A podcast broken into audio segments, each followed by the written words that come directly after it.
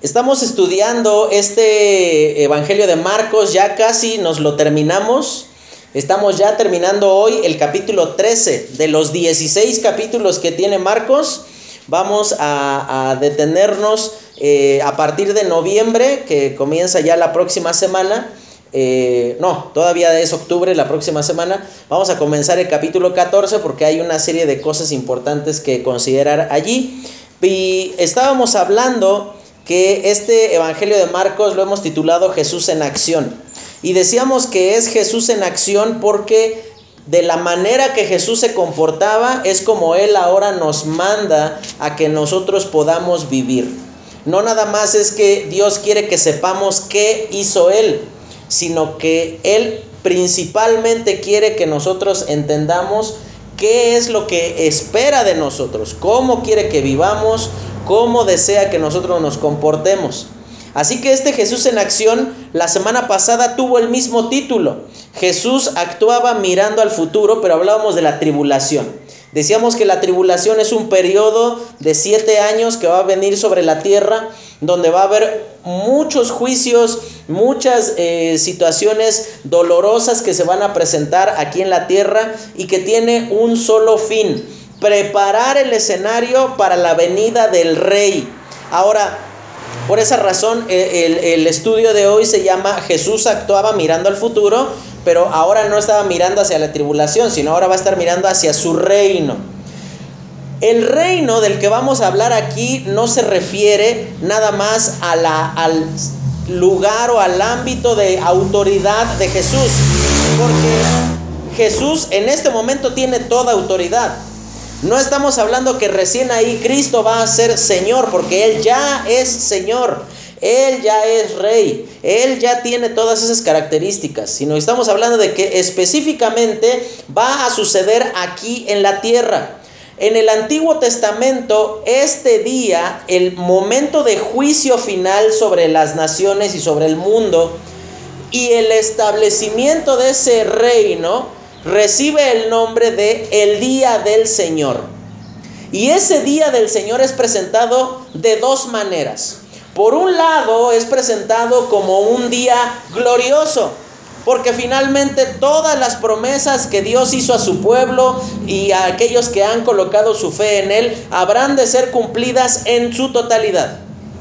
Pero por otro lado va a ser un día espantoso, horrible, porque ese día Dios va a derramar toda su ira sobre el mundo para finalmente ponerle fin en ese periodo a la maldad del hombre.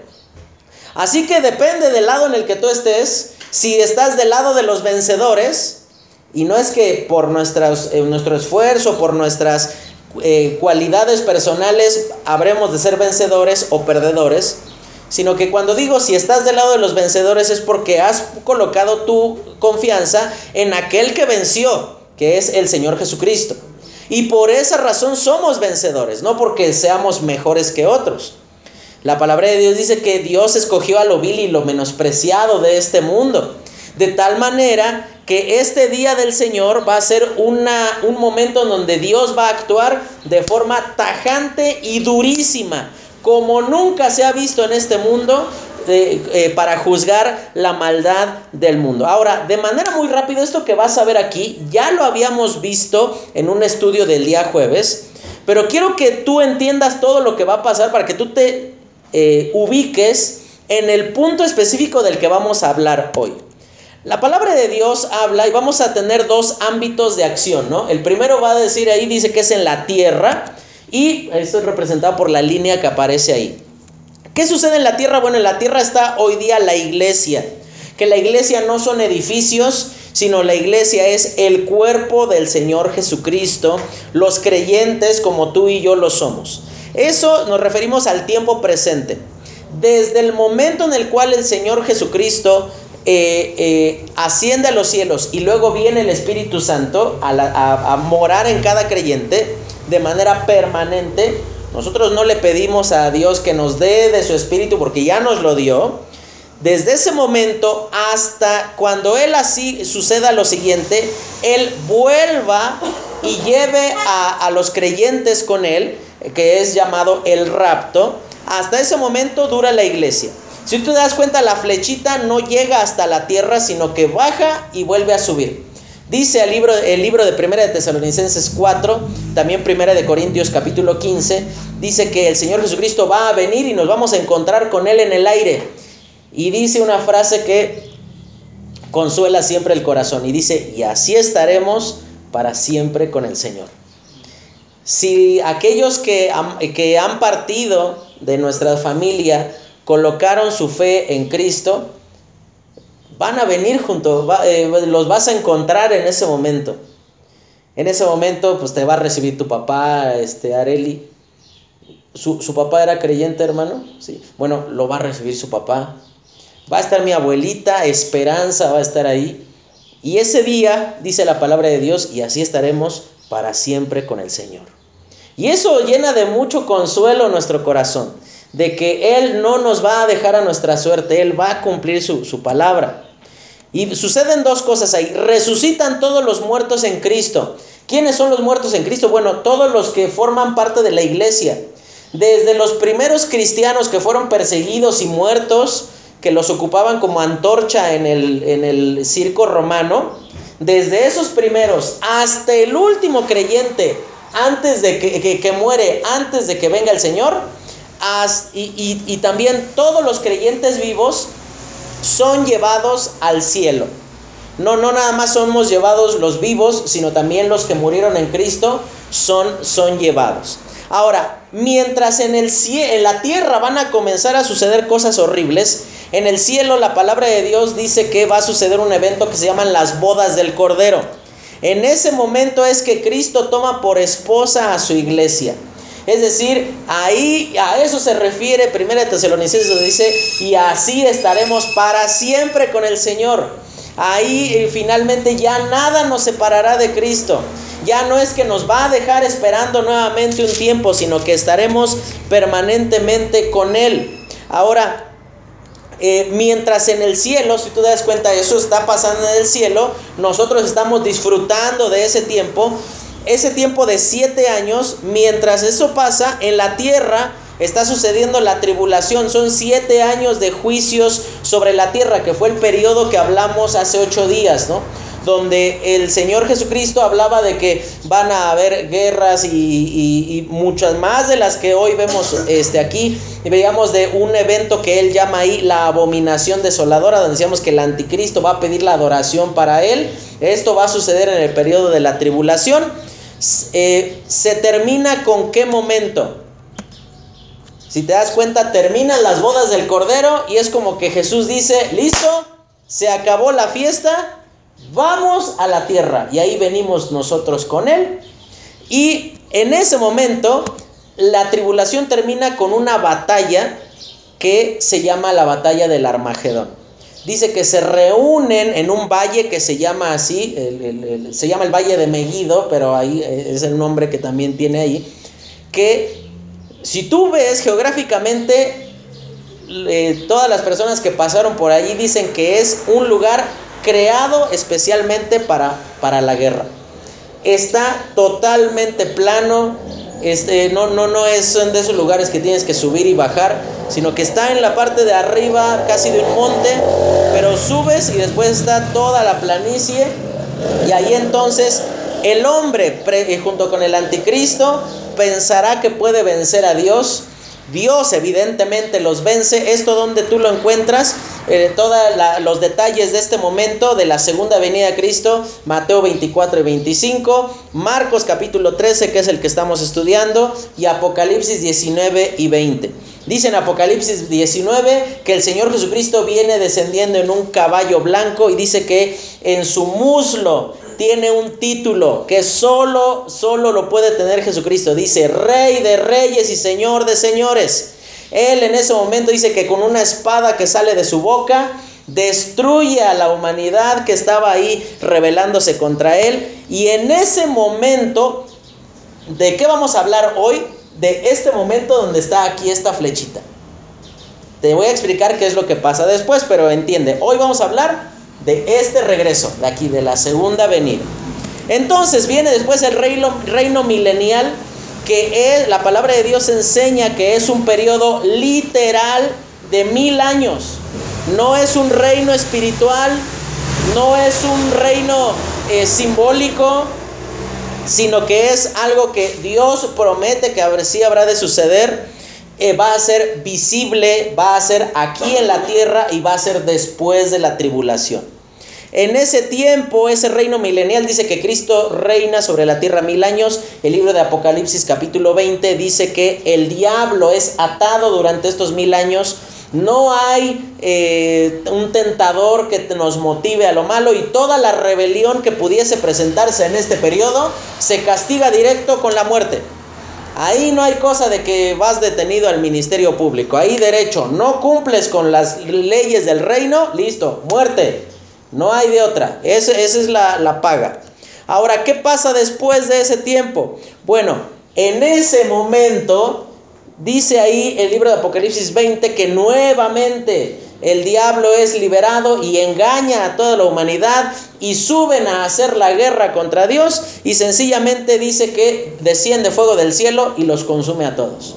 Ya ni siquiera se toma la molestia de hacer una guerra contra ellos, sino que sencillamente dice, listo, fuego del cielo, ¡pum!, son todos consumidos.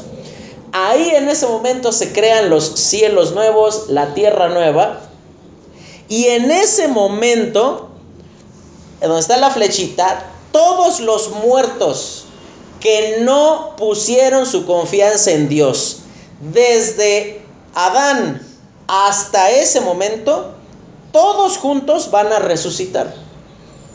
Todos, todos, todos, todos juntos se van a levantar de los muertos.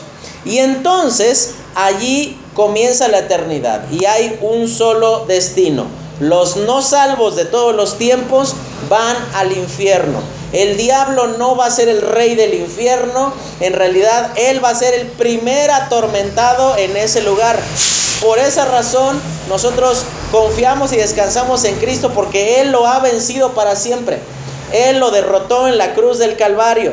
Ahora, ¿qué sucede con nosotros? Pues nosotros que ya estábamos en el cielo en las bodas del Cordero, bueno, y los que resucitan aquí, que en algún, de alguna manera pusieron su confianza en Jesucristo, dice ahí que van al cielo y que son salvos. Estos no se van a salvar por obras, como algunos dicen, sino que su fe va, como en nuestro caso, se va a hacer evidente por la forma en la cual ellos viven. Ahora, pero recuerde, vamos a hablar de este tiempo. Y esto es muy importante que usted sepa qué es lo que viene para el futuro, eh, para que usted tenga confianza. Libro de Marcos, capítulo 13, versículo 24 en adelante, va a decir eh, lo siguiente.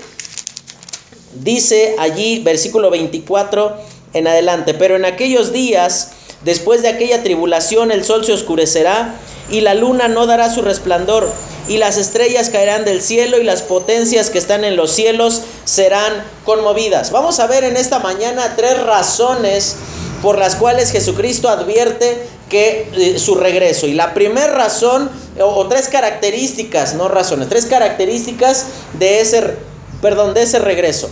Y la primera es que ese, carácter, ese regreso va a ser totalmente glorioso. Cuando Él venga a reinar, va a ser lleno de gloria. ¿Cuáles son los preparativos para ese reino? Bueno, se describen aquí una serie de eventos que ocurren propiamente en el tiempo de la tribulación. El cielo y toda la creación va a mostrar que es tiempo que el rey venga. El mismo cielo, la misma tierra va a anunciar que es como si la tierra dijera, yo ya no doy para más. El rey tiene que venir y restaurar esta tierra porque si no, no hay manera de que eh, podamos tener eh, algo en lo cual descansar. El momento lo pone allí, dice, después de cuándo? De aquella tribulación. Claramente dice que el Señor Jesucristo va a venir a reinar después de la tribulación.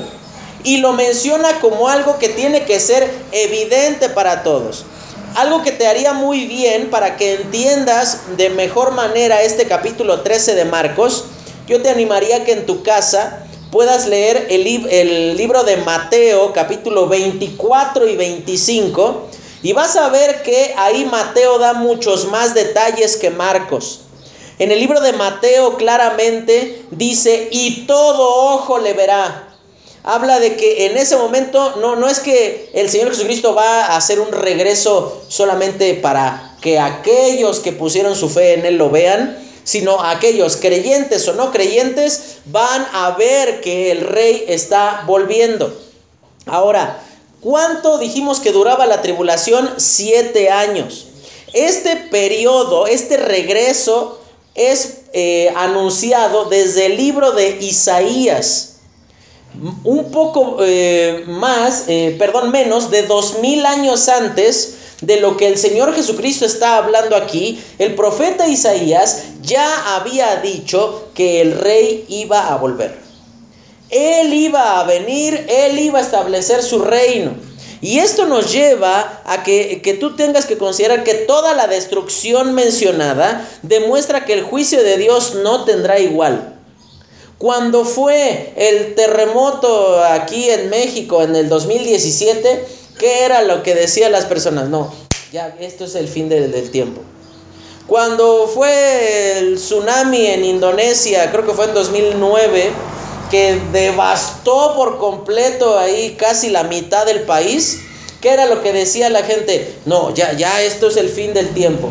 Y cada tanto suceden desgracias, no estamos de ninguna manera diciendo que son poca cosa, pero lo que sí estamos diciendo es que el momento en el que el Señor Jesucristo venga no va a tener igual de ninguna manera.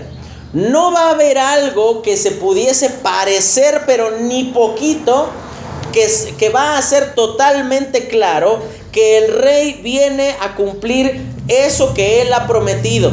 Ahora, ¿por qué prometer muerte, destrucción y sufrimiento? Bueno, Dios no viene a pisotear y a lastimar sencillamente porque puede sino que el sufrimiento que el mundo va a experimentar en esos momentos es resultado de una sola cosa. Dice en el libro de Apocalipsis capítulo 6 que la tribulación será un momento en donde Dios derramará su ira sobre el mundo, pero por una sola causa. Dice que por el pecado del hombre, que porque la maldad del hombre ha llegado a su extremo. Ya no hay, ya no, ya no puede pecar más el hombre. Y acuérdate si tú tienes los años suficientes, aquí creo que el más joven eres tú, Juan Carlos, tienes que 28 años, ¿no? Imagínate, yo tengo 38 y yo me acuerdo que cuando yo tenía 7, 8 años, cuando ya eres medio consciente de la maldad que, que pasa en este mundo, no veías las aberraciones que ves hoy día. En ese tiempo no veías una marcha de orgullo gay. Sí lo sabía, pero era totalmente condenado y algo que era totalmente visto como algo inaceptable. Hoy día, ¿cómo es? Algo ah, eh, plausible, ¿no? Así como decir, ah, qué, bendición o qué, qué virtud, qué valentía tienen estas personas de hacerlo así. Y vas a ver que este mundo en el que vivimos, lo decíamos hace ocho días, va a ir de mal en peor. El mismo Señor Jesucristo dice, va a ser como en los días de Noé. Y cómo era en los días de Noé, Génesis capítulo 6 dice que todo el designio del corazón del hombre, es decir, todo lo que pensaba y todo lo que deseaba en su corazón tenía una sola característica, era hacer lo malo. Era, era de continuo hacer el mal. ¿Y cuál es la respuesta de Dios ante eso? Dice, y le dolió a Dios en su corazón. Y esto es algo que tú debes de tener en consideración. Dice el versículo 26, entonces verán al Hijo del Hombre, que vendrá en las nubes con gran poder y gloria. Y entonces enviará a sus ángeles y juntará a sus escogidos de los cuatro vientos, desde el extremo de la tierra hasta el extremo del cielo. Ese regreso a reinar será totalmente glorioso porque Cristo vuelve ya no a ofrecer salvación, sino ahora a, a juzgar al mundo. Si tú lees con detalle, ahorita no lo podemos hacer por el tiempo, pero el libro de Apocalipsis capítulo 19 describe cómo va a ser ese momento.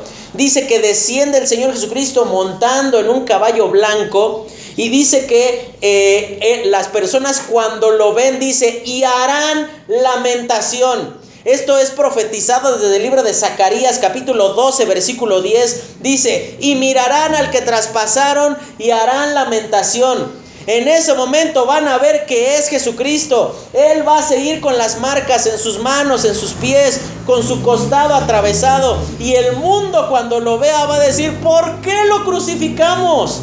¿Cómo pudimos hacer eso con Cristo? Ese que despreciamos hoy día nos viene a juzgar. Y esa gloria que Jesucristo va a tener allí, no vemos a un Dios que se deleita en destruir sino vemos un Dios que se deleita en ser justo. Y esa justicia es la que obliga a Cristo a que después que Él hizo el ofrecimiento de salvación, Él ahora viene a juzgar al mundo. Para tu tranquilidad y para la mía, nosotros no vamos a experimentar ese juicio. No es que nosotros vamos a tener que andar esquivando ahí la espada que sale de su boca para decir, no, no vaya a ser que me toque un espadazo por ahí y no me salve.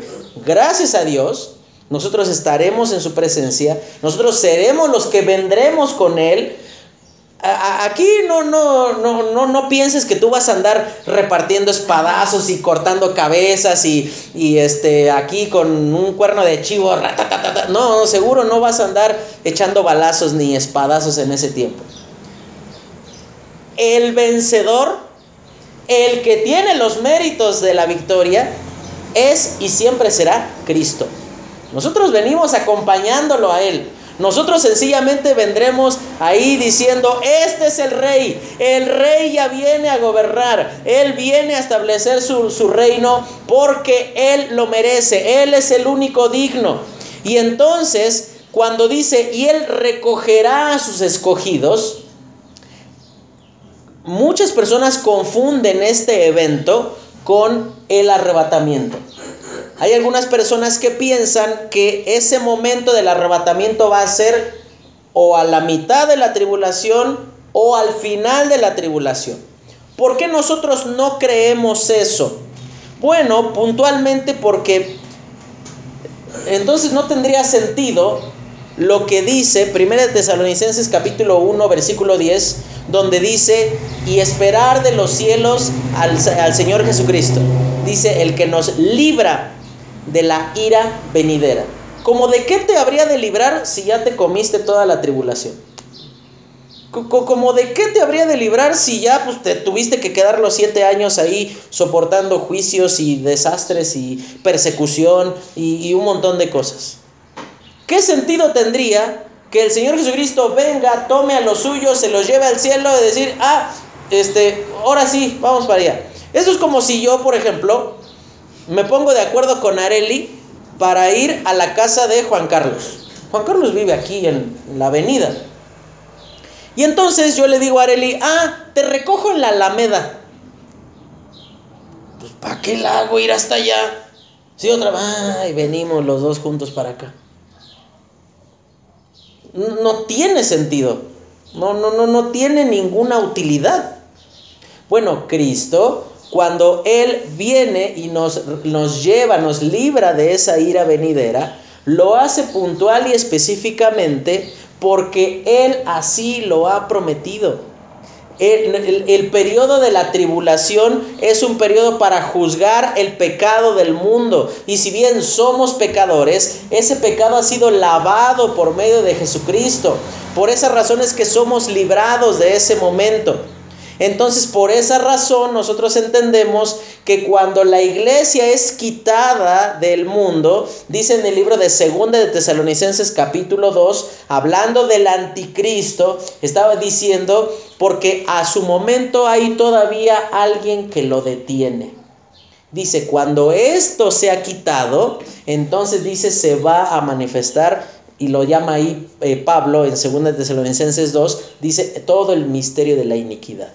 Eso quiere decir que la iglesia ahorita es el tapón que hace que todavía no comience ese juicio sobre el mundo.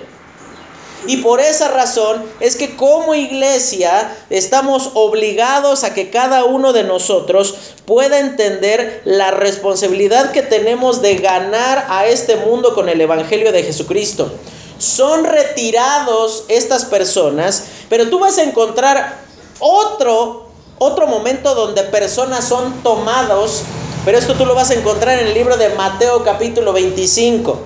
Y ahí claramente va a decir en Mateo 25, dice, dos estarán en el campo, uno será tomado y el otro será dejado.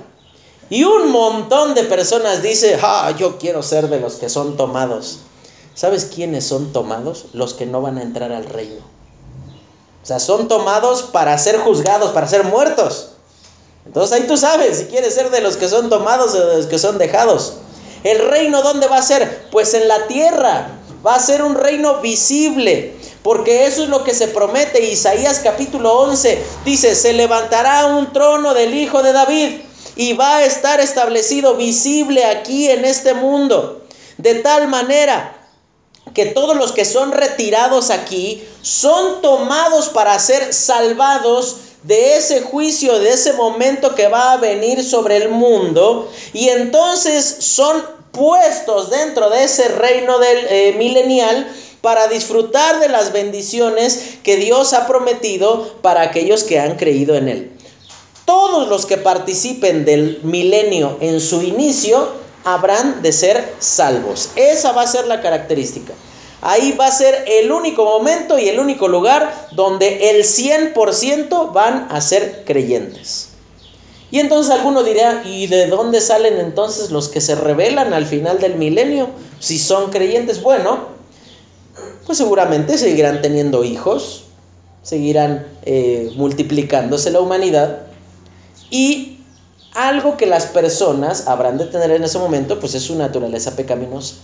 Y la van a tener guardada ahí en su corazón, porque si la hacen evidente, pues son muertos. Pero cuando el diablo es liberado y entonces ellos son engañados, se juntan nuevamente y ahí entonces es donde dice que desciende fuego del cielo y que los consume a todos. Ahora, algo que tú tienes que, que, considerar es que dice en el versículo 28, vamos a ver la segunda razón, de la higuera aprended la parábola, cuando ya su rama está tierna y brotan las hojas, sabéis que el verano está cerca. Así también vosotros, cuando veáis que suceden estas cosas, conoced que está cerca a las puertas. Ahora, fíjate lo que va a decir aquí. La segunda razón, la segunda característica de cómo va a ser su regreso es totalmente seguro. No hay marcha atrás. Así como tú no puedes hacer que una planta cuando ya está comenzando a florear y cuando ya está comenzando a dar el fruto, no hay forma de echar para atrás eso. No hay forma de revertir ese proceso. Las señales de lo innegable es que así como no se puede detener que las plantas den fruto, el regreso del rey es inminente. ¿Qué significa inminente? Es algo que seguro, seguro, seguritititito va a pasar. Cinco pesos, Juan Carlos. A que se aviento esta moneda, se cae al suelo. ¿Le juegas la apuesta? Pues no, porque seguro pierde, ¿verdad? O sea, es inminente, innegable que eso va a pasar. Bueno, así es el regreso del Señor Jesucristo. Sin ninguna duda va a suceder. No es que bajo ciertas circunstancias o si se dan ciertas cosas, bueno, igual y pasa. No, no es así. El regreso del Señor Jesucristo habrá de ser total y absolutamente seguro. Algo que se va a cumplir. Y algo que tú debes de tener en consideración es que saber que el rey viene con toda seguridad nos debe de llevar a vivir en constante obediencia a él y su palabra. No porque llegue un punto donde digas, ¿y si no me salvo? ¿Y si el rey me deja fuera de su reino? ¿Y si no me dejan entrar o si o si se olvida de mí? Si tú has colocado tu fe en Cristo, esa es la cosa más segura que tienes.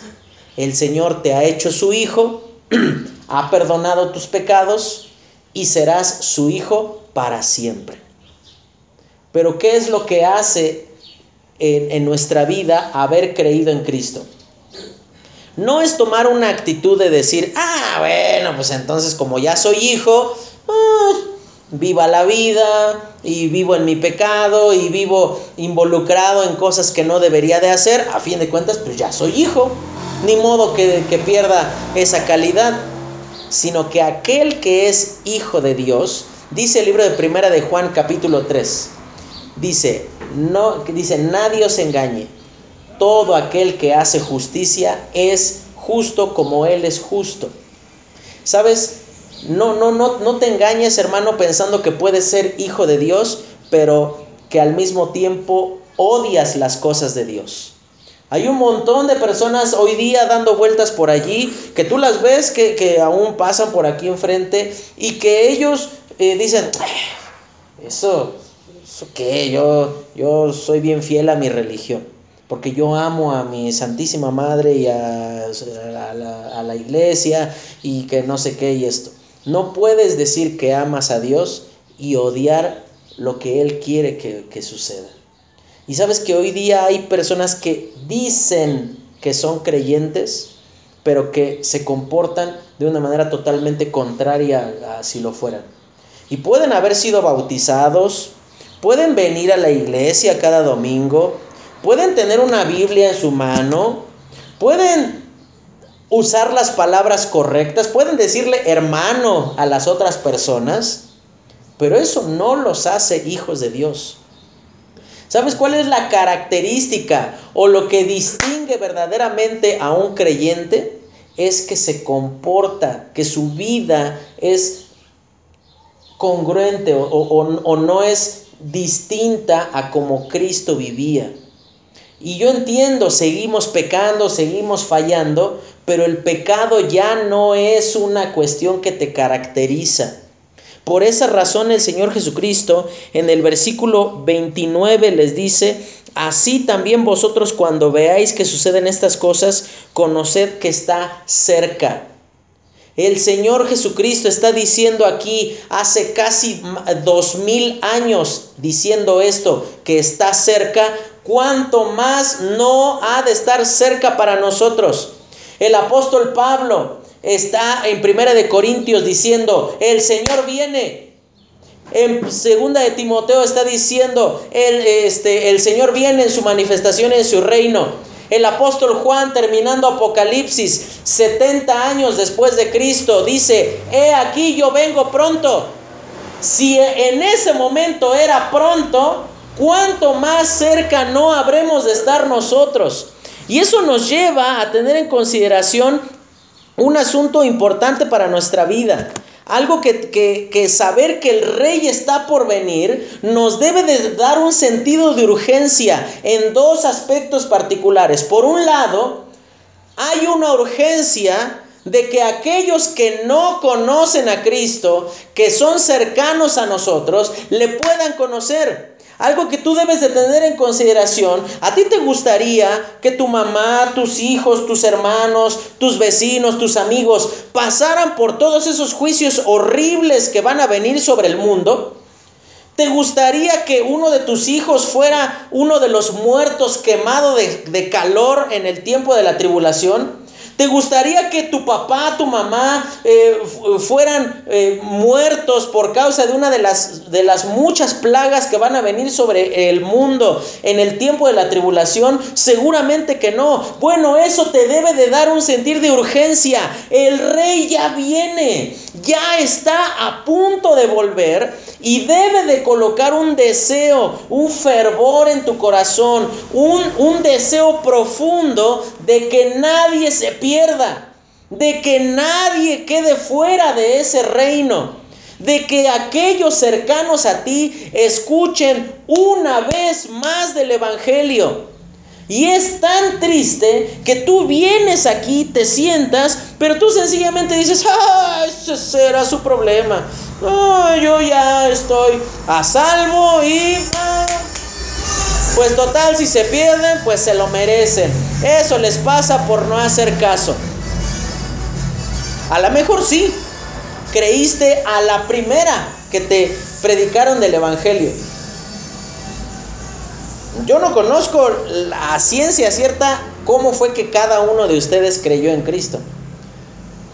Yo te hablo de mí. Yo crecí yendo a una iglesia. Montón de veces escuché el Evangelio. Pero no fue hasta que yo tuve 18 años, teniendo una vida de hipocresía y llena de pecado, en donde yo entendí que yo necesitaba urgentemente a Cristo. Y hasta el momento en el que eso no pasó, mi vida no cambió. Yo había procurado tener cambios en mi vida, comencé a ir a alcohólicos anónimos, comencé a, tener creencias en cuanto al poder de la mente, que si yo lo decidía y lo decretaba, seguramente yo iba a poder dejar de tomar, iba a poder dejar de drogarme, iba a poder dejar de, ser eh, inmoral, de hacer esto, de hacer aquello pero sabes que tuvo que llegar un momento en mi vida en el que yo tuve que reconocer que yo necesitaba con toda urgencia a Cristo. Con todo mi ser yo necesitaba a ese Señor que yo toda mi vida había rechazado. Y cuánta misericordia de Dios que después de rechazarlo tantas veces, Cristo me recibió. Y esa compasión debería de existir en tu corazón, hermano. El mundo en el que estamos se está yendo al infierno. El rey va a venir, los va a juzgar y ellos no van a tener forma de escapar. Pero por otro lado, debería también de llevarnos a, un, una eh, costumbre de examinarnos continuamente de permanentemente estar buscando si hay pecado en nuestra vida. No porque podemos llegar a dejar de, de, ser salvos. Gracias a Dios que eso nunca pasará. Pero porque qué triste sería que cuando el Señor Jesucristo venga me encuentre robando o me encuentre mintiendo o me encuentre haciendo algo que no deba de hacer. ¿A ti te gustaría que literal el Señor Jesucristo viniera y te encontrara discutiendo y peleando con tu esposo, con tu esposa? ¿Te gustaría que el Señor Jesucristo cuando vuelva y, te lleve con Él para estar permanentemente eh, este, eh, en las nubes, te encuentre, pues nada más me estoy echando un cigarrito, una caguamita para, para la calor? No, no pasa nada, pues, nada más es un poquito, nada más es unas cuantas malas palabritas que dije, pero eh, Saber que el rey viene tiene que ser algo purificador en tu vida. Por esa razón dice Primera de Juan capítulo 3 versículo 2, y todo aquel que tiene esta esperanza en él se purifica a sí mismo. ¿Qué dijo en el versículo 1? Mirad cuál amor nos ha dado el Padre para que seamos llamados hijos de Dios. Y debido a que entendemos que hemos sido hechos hijos de Dios, ¿qué es lo que pasa inmediatamente? Pues buscamos vivir de una manera correcta delante del Señor.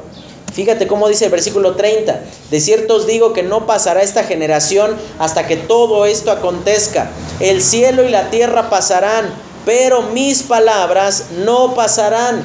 Aquí vamos a ver que ese regreso totalmente seguro nos lleva a confiar en algo que no podemos postergar, no podemos dejarlo para después.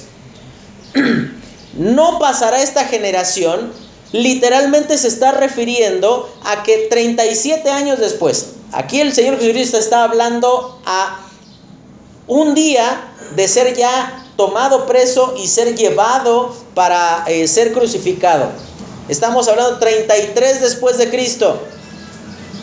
El templo que dijo al principio de este capítulo 13 de Marcos que iba a ser destruido, en el año 70 después de Cristo, recién ahí sucedió. A eso se refiere con no pasará esta generación.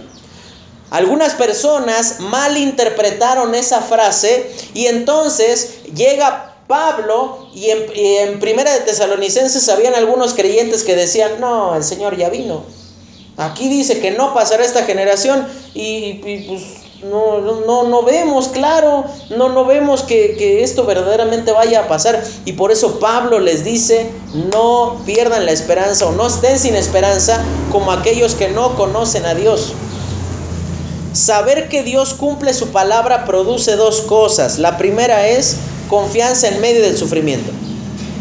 Dice ahí el versículo 31, el cielo y la tierra pasarán, pero mis palabras no pasarán. Acuérdese de, de, su propia experiencia. Cuando usted nació, ¿ya había cielo? Seguro que sí.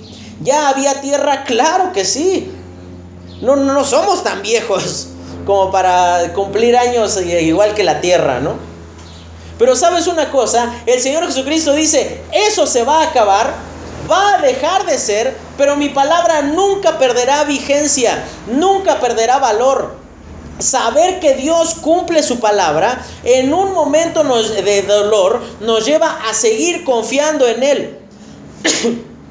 De tal manera que tú puedes tener en claro que el dolor, el quebranto puede ser muy difícil, puede ser muy dolorosa la situación en la cual Dios permite que tú estés probablemente enfrentando o viviendo. Las situaciones de tu vida pueden estar siendo muy pesadas, muy difíciles de, de, de tolerar.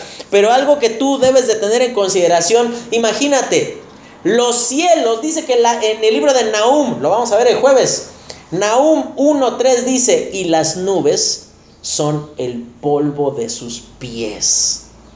Imagínate, algo que ah, no, no tienes que ah, dar un pisotonzazo para levantar polvo. Es así un pequeño pasito.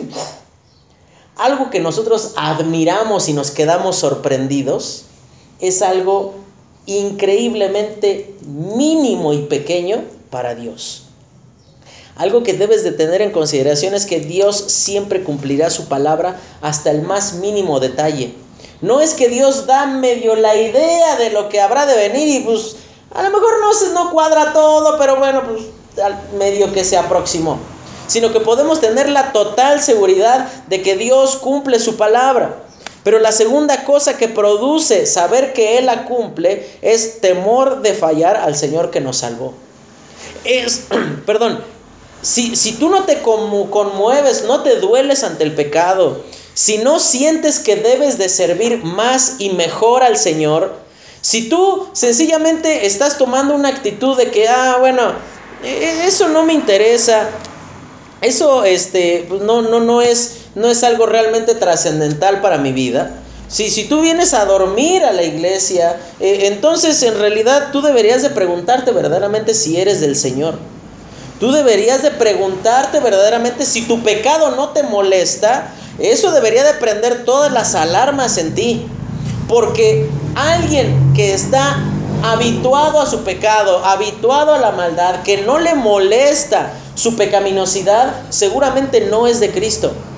Porque por esa razón dice en el libro de Primera de Juan capítulo 3, hablando sobre el, el, el diablo, y dice que todo aquel que practica el pecado, y dice algo claro ahí, dice, es del diablo. Con toda claridad, con toda seguridad, puedes entender que si tú no estás viviendo de acuerdo a la voluntad de Dios, tú no eres hijo de Dios. No me vengas con el chisme de que, ah, bueno, pero es que yo nada más soy un, cristiano eh, carnal.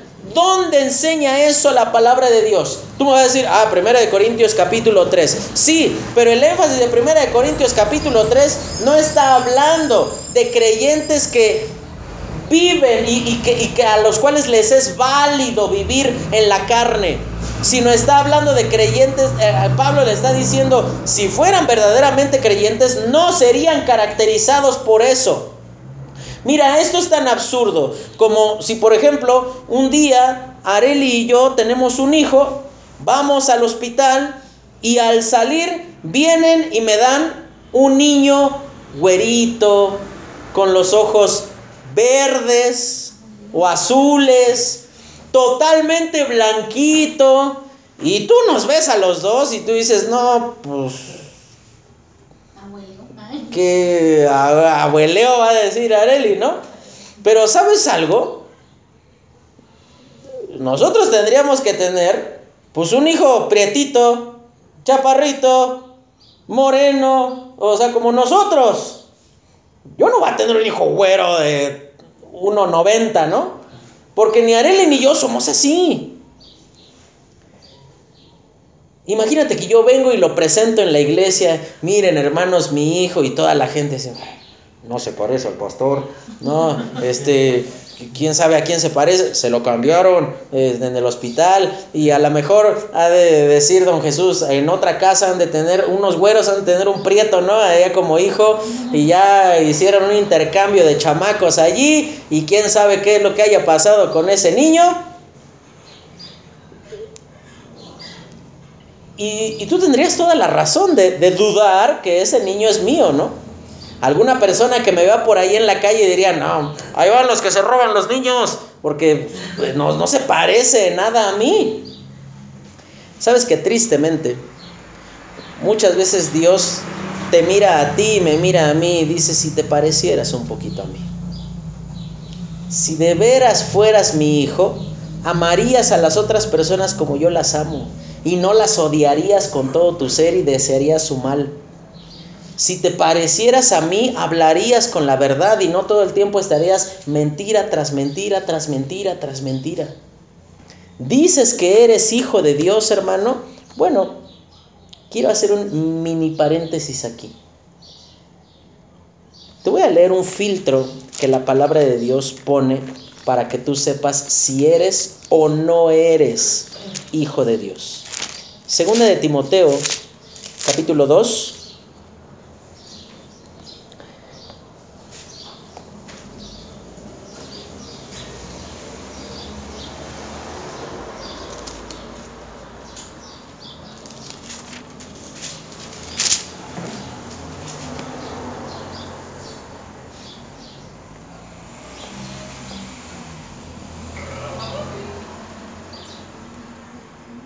Versículo 19. Pero el fundamento de Dios está firme, teniendo este sello.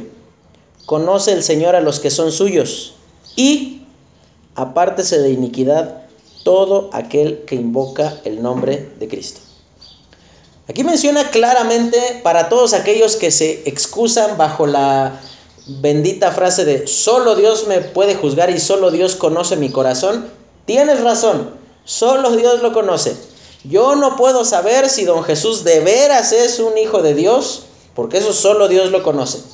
Pero ¿sabes qué es lo que sí voy a conocer? Si don Jesús se aparta o no se aparta del pecado. Eso sí lo voy a conocer. Y eso es lo que pues, muestra aquí, dice, el fundamento de Dios está firme. Dice, y tiene esta marca, este distintivo. Así como si yo agarro ahorita una de las botellas que están acá y sin sin decirte cómo es, sin mostrarte la botella. Si yo te digo que, está, que es eh, la botella, el logo es rojo con blanco, es botella de refresco, ¿de qué es? De coca. Porque Coca-Cola no es verde, no es azul, no es morado, es rojo y blanco. En donde sea. Puede estar escrito en chino, pero sabes que si es rojo y blanco, ah, y es refresco, Coca-Cola. Eso es lo que lo distingue. Lo mismo sucede con nosotros y, con el Evangelio. Lo que nos distingue es que nos apartamos del pecado. Tú dices que eres creyente, pero vives metido y revolcado permanentemente en el pecado. Entonces tú no eres un creyente, por más que te canses en guaguarear y decir, no, yo soy eh, hijo de Dios, pues que se te note entonces, manito. Ponte el traje entonces de hijo de Dios. Porque siempre te vemos con el traje de inconverso, siempre hablando mal de otros, siempre tratando mal a otros, siempre dando mal testimonio del Evangelio. Si dices que eres creyente, pues entonces que se vea. No basta nada más con decir yo soy un hijo de Dios, tiene que ser evidente. Y por esa razón es que allí el Señor Jesucristo en el versículo 31 dice, el cielo y la tierra pasarán, pero mis palabras no pasarán. Lo que Él establece para nuestra vida es que nosotros debemos tener un, sano temor de fallarle, de que tú llegue un punto donde digas, estoy viviendo de una manera incorrecta delante del Señor. No importa si yo me, como el pastor o, o, o Edith o Areli o el hermano Joel o su esposa, se dan cuenta de lo que estás haciendo Dios lo sabe. Dios sabe si estás viviendo de una manera correcta delante de Él. Y por esa razón, eres hijo de Dios, tiene que haber un fruto. Ahora no, no dramaticemos los frutos. Nosotros vemos, por ejemplo, un borracho ahí tirado, todo vomitado ahí por, por su borrachera, y al domingo siguiente lo vemos aquí con, con traje y, eh, corbata, eh, cantando las alabanzas, y nosotros decimos, ahí está el fruto. Eso es lo más maravilloso. Pero sabes que no siempre el fruto está escrito en términos dramáticos. El fruto, ¿sabes qué es? La obediencia a lo que Dios nos ha dicho. Puede ser que solamente tú lo notes, puede ser que solamente tú lo, lo percibas, pero también ese, ese fruto tiene una característica, va avanzando, va creciendo. No hay fruto escondido, no hay un fruto secreto que solamente tú sabes y que otros no lo notan. Algo que tú debes de tener en cuenta, dice en el versículo 32, pero de aquel día y de la hora nadie sabe, ni aun los ángeles que están en el cielo, ni el Hijo, sino el Padre. Ahora aquí vamos a ver la tercera característica de ese regreso. Ese regreso a reinar va a ser totalmente oportuno. Siempre va a ser en el momento indicado. Algo que debemos de tener ahí en consideración es que, recuerdas que al principio del capítulo los discípulos le hicieron dos preguntas a Jesús. ¿Cuándo serán estas cosas? Y la segunda pregunta fue, ¿y qué señales habrán antes de que sucedan? El Señor Jesucristo les contestó ya con lujo de detalles la segunda pregunta.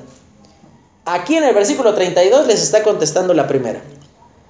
Pa pronto les está diciendo, ¿qué te importa? No es tu asunto saber cuándo. No, no, no es algo que, que, debamos nosotros de saber. Y yo sé que hay personas que están pero metidísimas en la onda de que no, y, vamos a, hacer una predicción de cuándo Jesucristo va a venir. Y, y en realidad, ¿sabes? Todo aquel que se atreve a dar una fecha de cuándo Cristo va a volver, ¿Sabes qué es lo que está haciendo? Se está poniendo por encima de Cristo. Porque aquí dice que ni siquiera él sabía cuándo iba a volver. Así que don Armando Alducin, que tanto ama andar dando fechas de cuándo va a volver el Señor Jesucristo, Guillermo Maldonado, que se atrevió hace unos meses a decir que el Señor Jesucristo venía en noviembre, y, toda esta gente que está anunciando y anticipando y dando fechas y torciendo versículos bíblicos, el Señor Jesucristo dice, no les toca a ustedes saber cuándo va a ser. No es algo que necesitemos saber. ¿Qué pasaría si supiéramos la fecha? Bueno, pues entonces nosotros tendríamos una actitud de, imagínate que por algún motivo supiéramos que el Señor Jesucristo viene un, eh, hoy cuánto estamos, 23, viene 24 de octubre del 2022 a las 8 de la mañana. Y tú estás con un mambo de pecado ahí revuelto y a lo mejor tú dirías, no, ya es demasiado tarde, ya no puedo hacer nada. O a que a lo mejor dijera, el Señor Jesucristo viene el 20 de mayo del 2087. ¡Ah! Pues todavía faltan sesenta y tantos años, ¿no? Entonces, pues, le doy vuelo a la hilacha y hago lo que se me pegue la gana Total, todavía faltan unos buenos años, voy a disfrutar mi juventud, voy a hacer lo que a mí se me pegue la gana. Entiende esto, hermano. Si la Biblia no dice algo que tú tienes la curiosidad de saber, no, no quiero sonar grosero con esto que te voy a decir, pero no necesitas saberlo hay, gente que, anda haciendo preguntas totalmente imprudentes y, una onda así totalmente que, nada que ver. Cosas como, dígame hermano, si una mujer embarazada viene el rapto, ¿los dos se van? o el feto queda ahí tirado en el suelo? Total, cosas totalmente absurdas, tontas, de que, que, es que tú dices alguien tiene demasiado tiempo libre para estar pensando en cosas que nada que ver. Cosas como Dios puede hacer una piedra tan grande que ni siquiera él mismo pueda mover. mover. ¿Qué pedazo de tonterías? eh, la gente está eh, ocupando su tiempo. Algo que el Señor Jesucristo nos enseña a través de esto. Si hay cosas que Dios en algún momento no nos comunica por medio de su palabra, no las necesitábamos saber.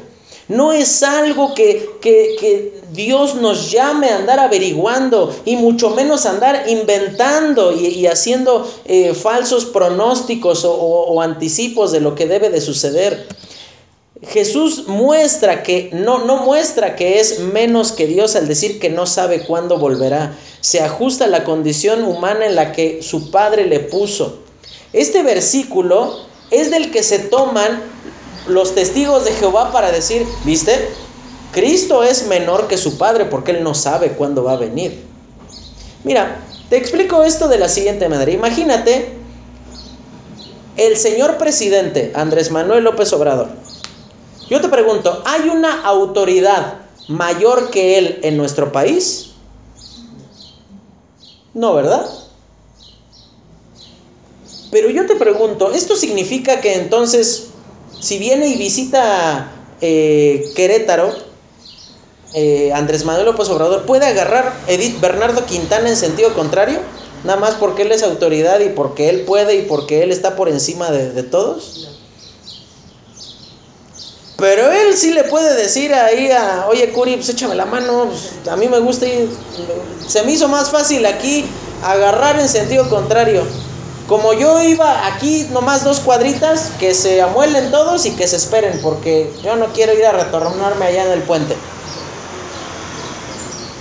Lo que Jesucristo estaba haciendo, no estaba diciendo yo soy menos que mi Padre y por eso no sé lo que va a pasar sino lo que Él está haciendo, Él está demostrando que Él está sometido a la condición humana en la cual su Padre permitió que Él estuviese. Y ese asunto de no saber, Él está diciendo, como hombre, no sé, no sé cuándo habrá, va a ser ese momento. Porque es algo que eh, le corresponde dentro de las facultades del Padre decidir cuándo su Hijo viene a establecer su reino aquí en la tierra. Pero algo que, que es muy importante que, que, tienes que considerar, Cristo no es menos Dios que su Padre, no es un Dios de segunda categoría como lo dicen los testigos de Jehová. Ellos en Juan 1.1 dicen, en el principio era el verbo y el principio era un Dios. No dice, era Dios. Y es terriblemente peligroso pensar que Cristo es un Dios de segunda categoría, que es un Dios pues, que, que sí tiene poder, pero el verdaderamente poderoso es el Padre. Las tres personas, el Padre, el Hijo y el Espíritu Santo, son igualmente eh, poderosos, igualmente dignos. Cada uno tiene un rol en particular dentro de, su propia existencia y dentro de, la forma en la cual Él se revela al hombre. Y a eso es a lo que se refiere aquí el Señor Jesucristo. Ese regreso va a ser totalmente oportuno, pero dice en el versículo 33, mirad y velad y orad porque no sabéis cuándo será el tiempo. Es como el hombre que yéndose lejos de su casa dio autoridad a sus siervos y a cada uno su obra y al portero mandó que velase. Ahora, aquí es eh, algo importante que tú entiendas, es necesario que estar atentos y cuidar de nuestras propias vidas y nuestra relación con Dios. ¿Viste cómo dice ahí? Velad y orad. Él está hablando de estar preparados, porque en el momento cuando menos lo, lo, quiera así Dios, Él comienza a ejecutar su plan final para la humanidad. Y mientras eso sucede, tú y yo tenemos que estar preparados. Eh, Dios nos manda, nos ha encargado a dar testimonio de Él mientras no regresa. Nuestra responsabilidad es trabajar en lo que Él nos ha encargado. No andar haciendo anuncios de que, pues a lo mejor el Señor Jesucristo viene en octubre, como dijo el año pasado Armando Alducin, y nuevamente se comprueba que, no, que, que ni es profeta y que no debería de estarse ocupando de eso. Algo que tú tienes que considerar es que necesitamos que Dios abra nuestra, nuestra percepción espiritual, que, que seamos atentos a lo que Él nos quiere enseñar. Dice el versículo siguiente, velad pues porque no sabéis cuándo vendrá el Señor de la casa, si al anochecer o a la medianoche o al canto del gallo o a la mañana, para que cuando venga de repente no os halle durmiendo. Y eso aplica también en el culto. Imagínate que viniera el Señor Jesucristo ahorita y a ti te encuentra dormido. Pues realmente no estaría padre, ¿no? Que te dijera, Areli, cuéntame de qué se trató la predicación. Estaba dormido, Dios, perdóname. No, pues, hermano, sí, la, eh, eh, la, iglesia es un lugar donde podemos descansar en el Señor, pero no literalmente. No, no, no, no, no es un lugar para completar el sueño que, que le faltó en, la noche. Y, y, por esa razón, este velar no habla quedarse sin dormir, habla de estar preparado, de estar atento. Atento de dos cosas, de las señales que se van a presentar, pero también atento de mi propia vida, de que no haya algo que termine siendo contrario o que sea eh, eh, algo que, que, demuestre que no estoy siendo obediente a Dios. Dice, aquí para terminar, cuando quieras, pero ven Señor por nosotros. Desear estar con Cristo y que nos encuentre de forma digna nos lleva a ser obedientes día a día en nuestras vidas, hermano. Desear que Cristo nos encuentre de manera digna es algo que debería de, motivarnos día a día a ser obedientes.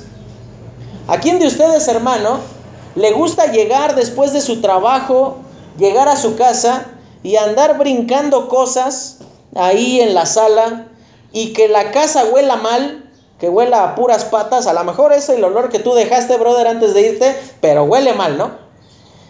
Y que vas y te asomas a ver qué hay de comer y está todo el amontonadero de trastes. ¿Y a quién le gusta que llegas y tus hijos están todos con los mocos batidos aquí en la cara porque tu esposa no los bañó?